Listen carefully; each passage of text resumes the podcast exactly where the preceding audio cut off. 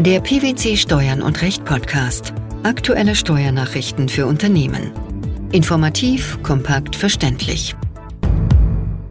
Herzlich willkommen zur 276. Ausgabe unseres Steuern und Recht Podcasts, den PwC Steuernachrichten zum Hören. In dieser Ausgabe beschäftigen wir uns mit folgenden Themen. Steuerschuld des Leistungsempfängers bei Organschaft. Besteuerung der privaten Nutzung eines betrieblichen Kfz.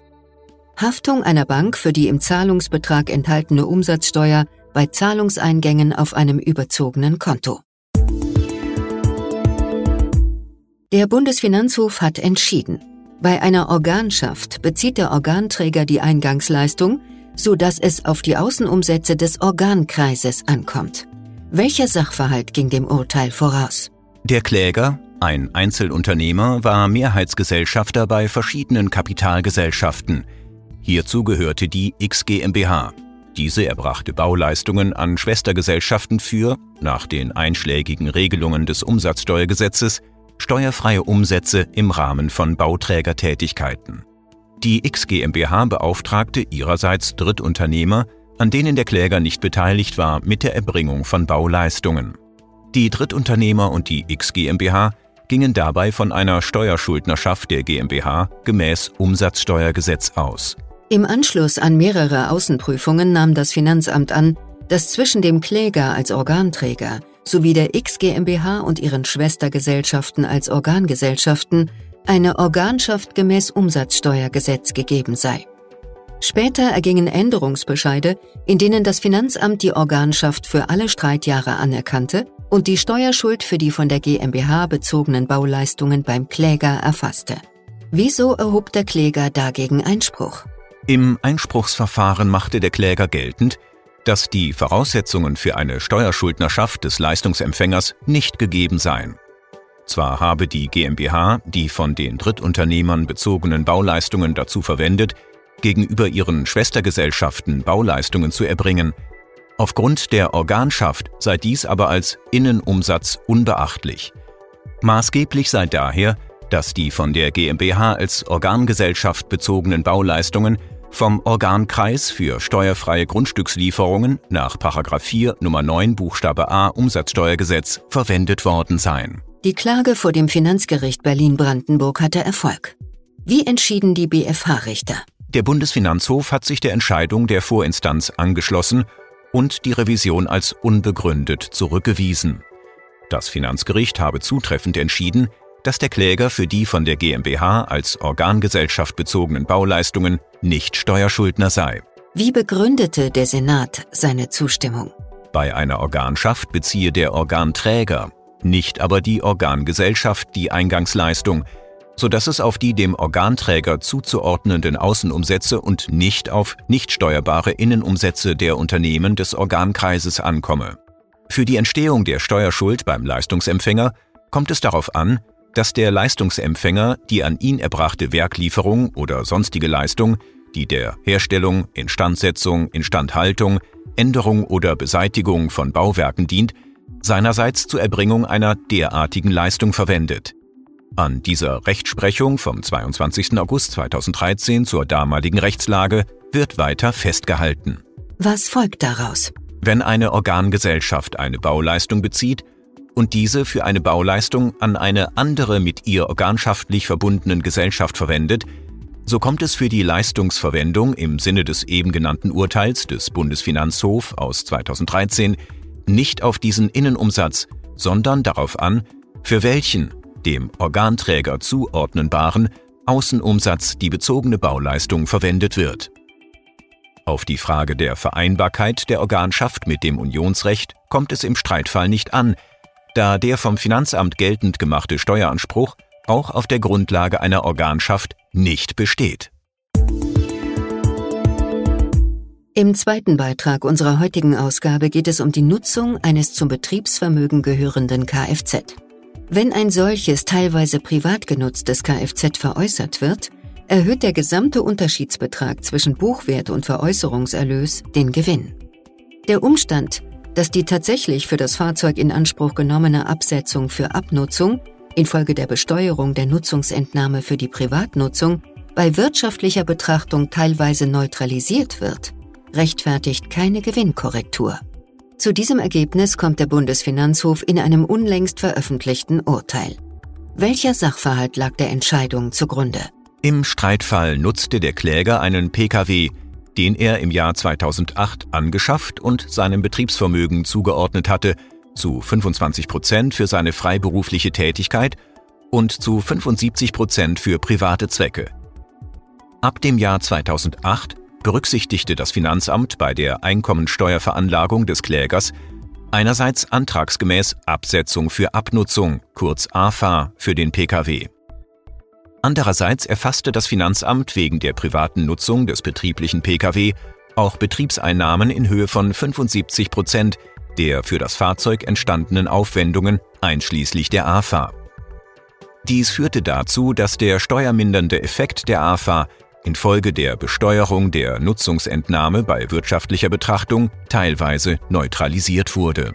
Wegen dieses Effektes setzte der Kläger, als er das Fahrzeug 2013 nach vollständiger Abschreibung der Anschaffungskosten verkaufte, lediglich ein Viertel des Verkaufserlöses als Betriebseinnahme an.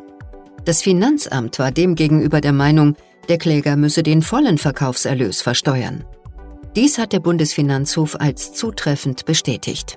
Welche Gründe nannte er dafür? Nach Meinung der obersten Finanzrichter sei der Veräußerungserlös trotz vorangegangener Besteuerung der Nutzungsentnahme in voller Höhe als Betriebseinnahme zu berücksichtigen. Er sei weder anteilig zu kürzen, noch finde eine gewinnmindernde Korrektur in Höhe der auf die private Nutzung entfallenden AFA statt. Dies beruhe darauf, dass die Besteuerung der Privatnutzung eines Wirtschaftsgutes des Betriebsvermögens in Form der Nutzungsentnahme und dessen spätere Veräußerung zwei unterschiedliche Vorgänge darstellten, die getrennt zu betrachten seien. Aus dem Gesetz, insbesondere aus 23 Absatz 3 Satz 4 Einkommensteuergesetz, lasse sich kein anderes Ergebnis herleiten. In der Besteuerung des vollständigen Veräußerungserlöses sei auch kein Verstoß gegen das Gebot der Besteuerung nach der wirtschaftlichen Leistungsfähigkeit und das objektive Nettoprinzip zu sehen. Der dritte Beitrag unseres heutigen Podcasts beschäftigt sich mit der Umsatzsteuerschuld einer Bank. Wenn auf einem Kontokorrentkonto eines Steuerschuldners nach Überschreitung des vereinbarten Kreditrahmens Gutschriften aus zuvor an die Bank abgetretenen Forderungen eingehen, haftet die Bank gemäß Umsatzsteuergesetz für die im Zahlungsbetrag enthaltene Umsatzsteuer. Dies hat das Finanzgericht Münster entschieden. Welcher Sachverhalt lag dem Streitfall zugrunde? Die Klägerin ist eine Bank, bei der eine GmbH mehrere Kontokorrentkonten unterhielt. Auf diesen Konten gingen Zahlungen aus diversen Ausgangsrechnungen der GmbH aus den Voranmeldungszeiträumen Juli und August 2007 ein, die diese zuvor an die Klägerin abgetreten hatte. Die Konten waren regelmäßig über die vereinbarte Kreditlinie hinaus belastet. Die GmbH zahlte die Umsatzsteuern für Juli und August 2007 aufgrund zwischenzeitlich eingetretener Insolvenz nicht. Für Umsatzsteuerbeträge der betreffenden Monate, die in auf den Konten der GmbH eingegangenen Forderungen enthalten waren, nahm das Finanzamt nach 13c Umsatzsteuergesetz die Klägerin in Haftung. Aufgrund der Kontoüberziehungen seien die Beträge als von der Klägerin vereinnahmt anzusehen. Hiergegen wandte sich die Klägerin mit der Begründung, dass die Abtretung nicht offengelegt worden sei und deshalb der Haftungstatbestand nicht eingreife.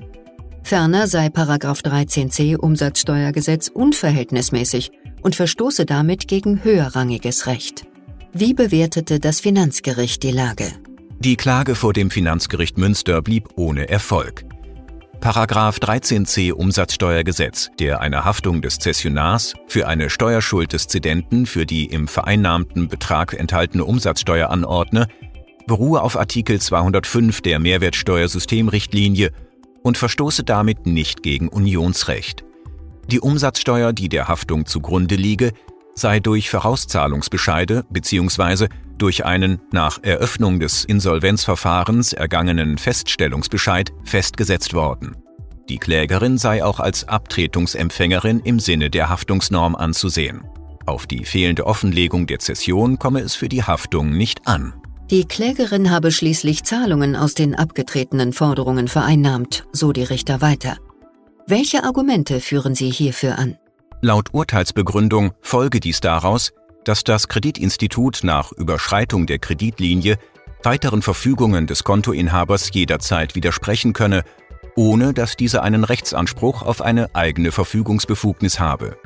Dem stehe nicht entgegen, dass die Klägerin von ihrer Möglichkeit, weitere Verfügungen über das Konto zu verhindern, tatsächlich keinen Gebrauch gemacht habe, denn eine endgültige Vereinnahmung der Beträge sei nach dem Wortlaut des 13c Umsatzsteuergesetz nicht erforderlich.